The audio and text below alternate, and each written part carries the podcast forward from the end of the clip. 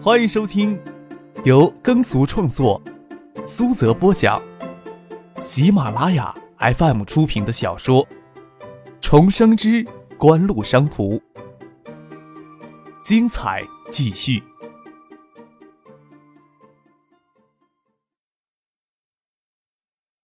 第一百七十九集。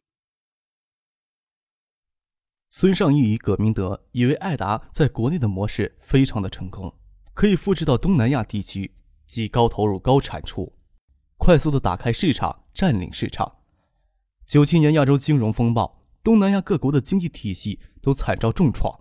此时向这些地区少量投入，还能有稳定的盈利，大举投资建造新厂、开发市场，还没有等产生收益，金融风暴就将来袭。那时岂不是欲哭无泪了？张克要求削减工厂投资，只利用在菲律宾、越南两家工厂生产影碟机，市场开发尽可能的交给当地的代理商去做。在东南亚各国的投资要做好捞一把就走的准备。嘉信实业投资重点应该是在内地，首先要把嘉信实业的财务结构理顺了，做好在香港股市公开增发的准备。九七年亚洲金融风暴将东南亚各国的经济摧残的够呛，几近崩溃，香港经济也饱受打击，大量的对冲基金从中渔翁得利。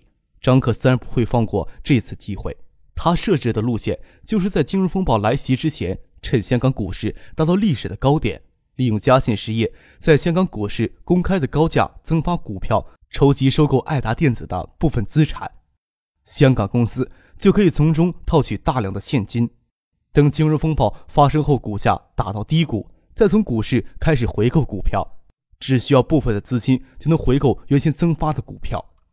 这一线路虽然要放弃爱达电子一部分的资产，却可以获得嘉信实业的控制权，另外还能套取大量的现金。其实也将孙尚义、葛明德都算计在内。当然，金融风暴来袭，大家都自身难保。孙尚义、葛明德大概不会拒绝张克的算计。除此之外，张克还希望利用嘉信实业狙击香雪海与三星的合资。虽然嘉信实业的实力比三星要弱得多，但毕竟也是港资家电制造业的背景，能制止合资固然是好，无法制止，要迫使韩国三星公司开出更有利于香雪海的条件。此时正处于香港回归的较敏感时期。港资企业在内的投资都会有很多的优惠政策，优先度实际要比韩资、日资为高。而且孙尚义、葛明德也能认识到，内地目前是全球最重要的新兴市场，战略重心放在内地，自然不会有错。只是可惜，不能在东南亚地区复制爱达电子那狂热而让人热血沸腾的模式。事实上，增发之后，孙尚义与葛明德合起来股份才百分之三十二。而香港越秀一家的股份只有百分之二十五，将是事实上的第一股东。在嘉信实业的发展规划上，孙尚义、葛明德最终还是接受张克折中的方案，将战略重点放在了内地。当然，增发方案通过董事会的审议，然后再通过临时大股东召开的表决，才能正式生效。这前后差不多需要一个月的时间。不过，给否决的可能性极少。这将是其他投资者这几年来唯一听到让人振奋的好消息。张克为了快速的推动他的计划，越秀这次直接支付的现金量就接近于定向增发股票的当前市值，而孙尚义、葛明德更是溢价百分之三十的代价保持原来的股份比例。这一方案只要通过了，嘉信实业的股权理论上至少要增长百分之三十。如果好好炒作影碟机的概念。增长幅度还要可观。成熟的资本市场是以一家公司的未来盈利能力来确定这家公司的股价的。许思、苏兴东分别代表越秀、爱达电子签了合作协议。具体的合作协议由陶兴建负责联络。真正合作之后，陶兴建也将代表越秀公司进入嘉信实业。张克初八下午乘飞机赶回内地。一中冬令营乘租的江轮已经逆水航行到省城了。张克在江轮起锚离开省城之前登上了船，苏京东暂时还留在香港，周游随张克返回内地，想着手头也没有十分迫切的事情要解决，张克让他放松一下，他就没有推辞，与父亲一起与张克上了江轮。活动是爱达电子赞助的，周游登船只会迎来热烈的欢迎，而无人质疑的。倒是张克中途登船，在旁人的眼里就有些奇怪了。好在张克一向神出鬼没，又享受一般人所没有的优待，除了少数的几个人，跟谁都不熟悉。冬令营最终组织了三百二十多名学生，由二十六名教师领队。海州电视台派出一个栏目组，全程跟踪采访冬令营的活动。这大概是一中的教师所不乐意看到的一点。有这么个免费旅游的机会，谁不想参加？但是最终只给了这么点名额，五六年都轮不到每个人的头上。乘江轮溯水而上，张克一直没有好心情。从省城往上游的水路，张克一直没有走过，一直以来没有这么好的闲情雅致。所以也一直没有亲眼看到过两岸通通荒山的模样。离开省城，溯水而上的第二日，进入小江流域的上游区域，几乎看不到一片完整的森林。正月十一，二月的最后一天，江轮停靠在小江上游最大的国有林场——红志林场的水稻码头上。林场在山坡上，用一根根直径二三十厘米的原木铺成一条长达数公里的路。一边木材商往返运输林木，林场里正疯狂地砍伐林木，沿江都是给采伐一空的荒山。国内江河寻衅滋事，兴风作浪。入夏之后，长江中下游地区连降暴雨，水患泛滥，很快就演变成五十年不遇的全流域性的洪灾，并迅速扩大到小江流域。具体的经济损失、伤亡人数，张可都已经不记得了。记忆最深的就是新吴境内的小江江堤溃决。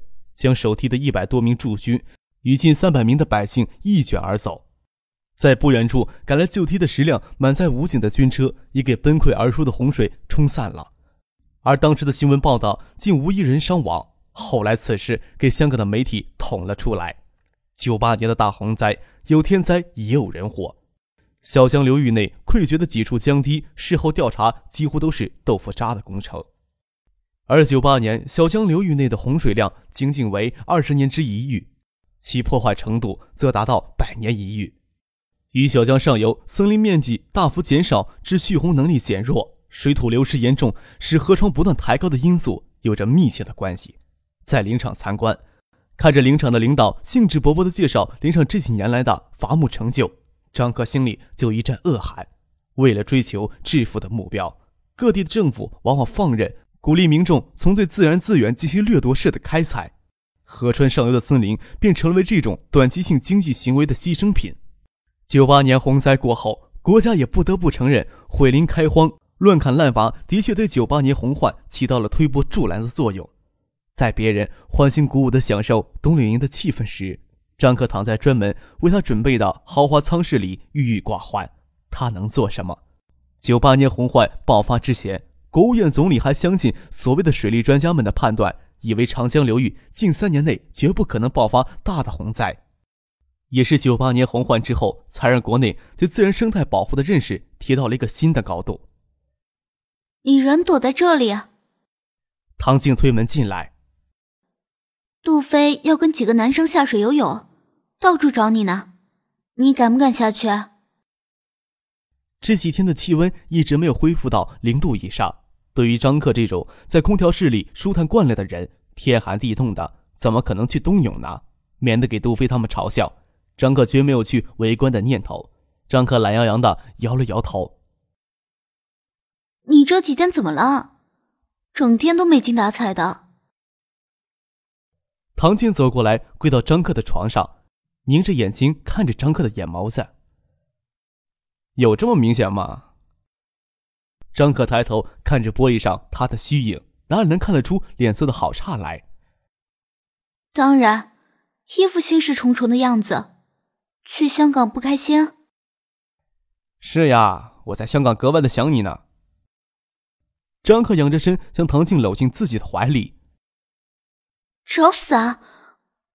唐静挣扎着坐了起来，蹑手蹑脚的跑过去，将舱门反锁上。又跑过来伏在张克的怀里。你以为我是三岁的小孩子？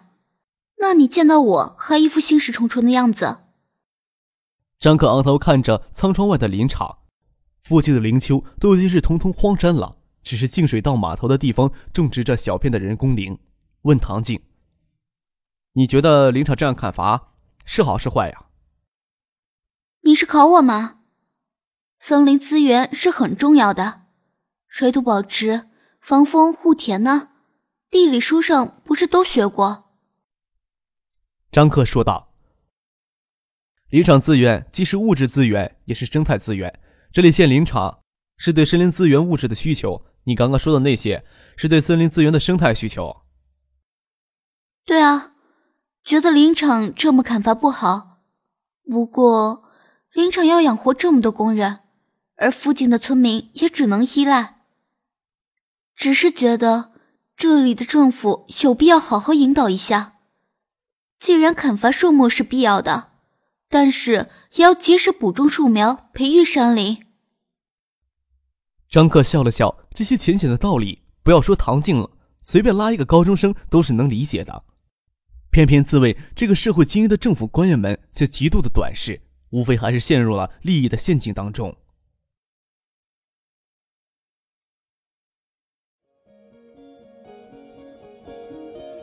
您正在收听的是由喜马拉雅 FM 出品的《重生之官路商途》。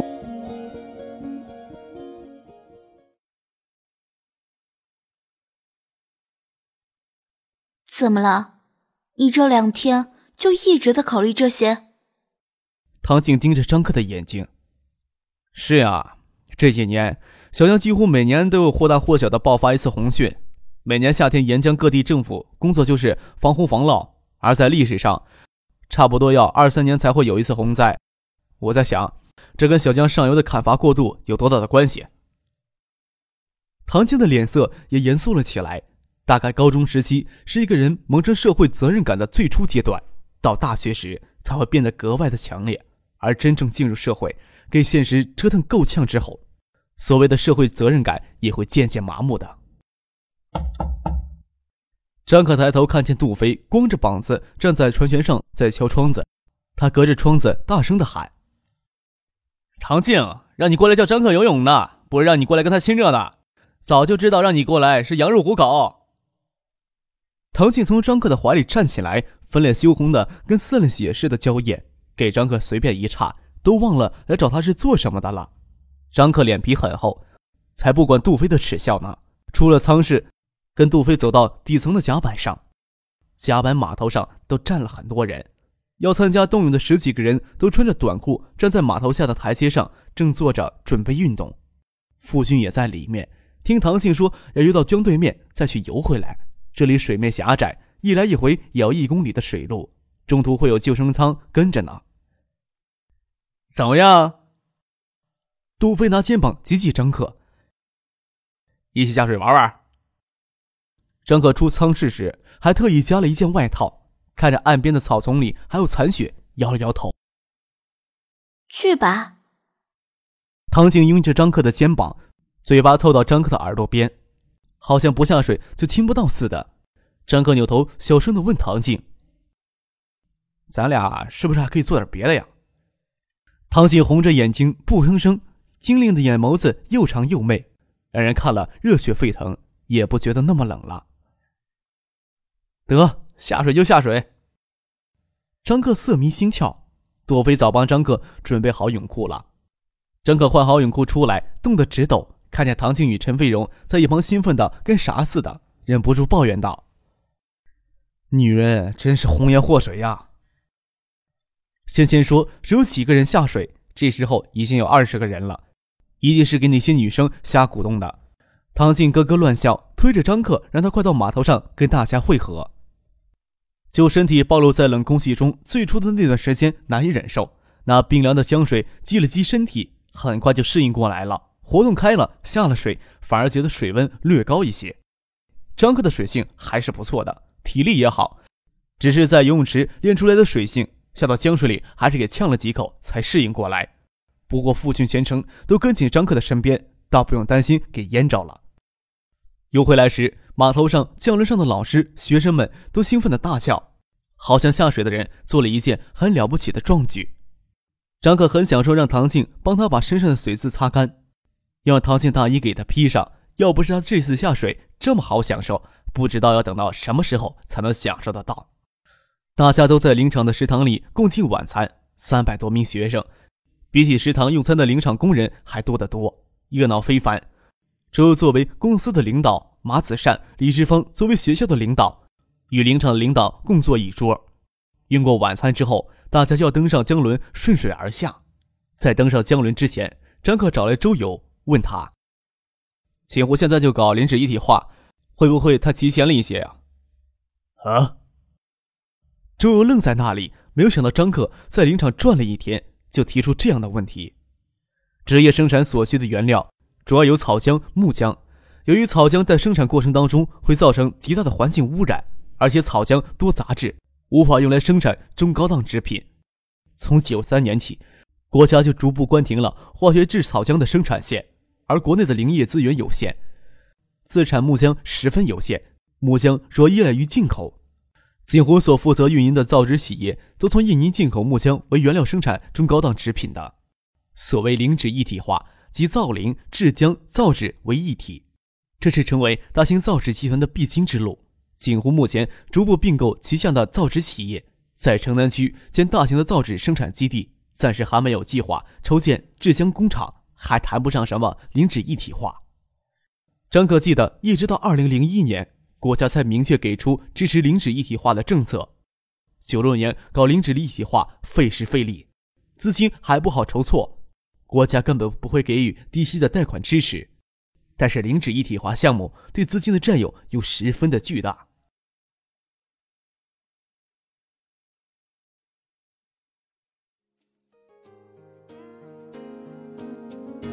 听众朋友，本集播讲完毕。